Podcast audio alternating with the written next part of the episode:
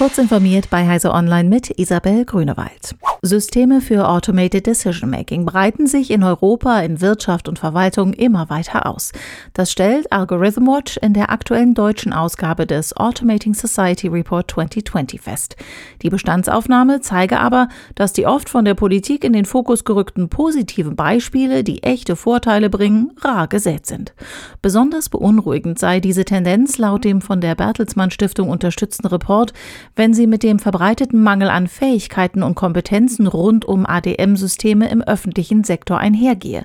Es sei anzunehmen, dass Amtsträger die Technik oft nicht verstünden und daher auch nicht angemessen Auskunft darüber geben könnten.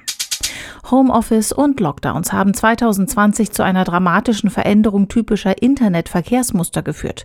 Das Covid-Jahr hat den größten Verkehrszuwachs seit 2013 gebracht. So wuchs der durchschnittliche grenzüberschreitende Internetverkehr um 48 Prozent, der Spitzenwert um 47 Prozent. Nun gelangen Unterseekabel an ihre Kapazitätsgrenzen. Manche Inhalteanbieter haben regional die Bitraten ihrer Videos gesenkt, um Netzwerküberlastung entgegenzuwirken. Facebook wird an Nutzer auf Apple-Geräten appellieren, dem Online-Netzwerk das Sammeln ihrer Daten über verschiedene Apps und Webdienste hinweg zu erlauben. Dafür werden sie einen bildschirmfüllenden Informationshinweis zu sehen bekommen.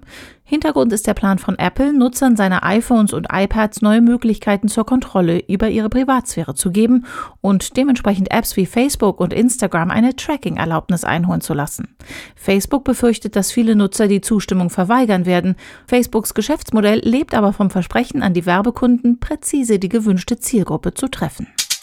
SAP führt einen neuen Shop ein. Bislang leistete sich der Konzern den Luxus, zwei unterschiedliche Marktplätze für Anwendungen und Services zu unterhalten. Der konsolidierte SAP Store bietet Anwendern nun über eine einheitliche Startseite und intelligente Suche Zugriff auf über 1800 Produkte und Services, darunter mehr als 1700 Partner-Apps, die zuvor nur via App Center bezogen werden konnten. Diese und weitere aktuelle Nachrichten finden Sie ausführlich auf heise.de. Werbung. Cyberversicherungen Zero Trust sicheres Homeoffice. Auf der SecIT bei Heise vom 23. bis 25. Februar finden Sie Antworten auf alle Fragen zur IT-Sicherheit. Die Konferenz findet virtuell statt und bietet trotzdem alle Möglichkeiten eines Präsenzevents. Freuen Sie sich auf spannende Fachvorträge aus dem Live-Studio, neue Formate wie interaktive Vorträge zum Mitmachen, eine virtuelle Ausstellung und auf eine Networking-Plattform. Mehr zu Programm und Tickets gibt es unter sec-it.heise.de.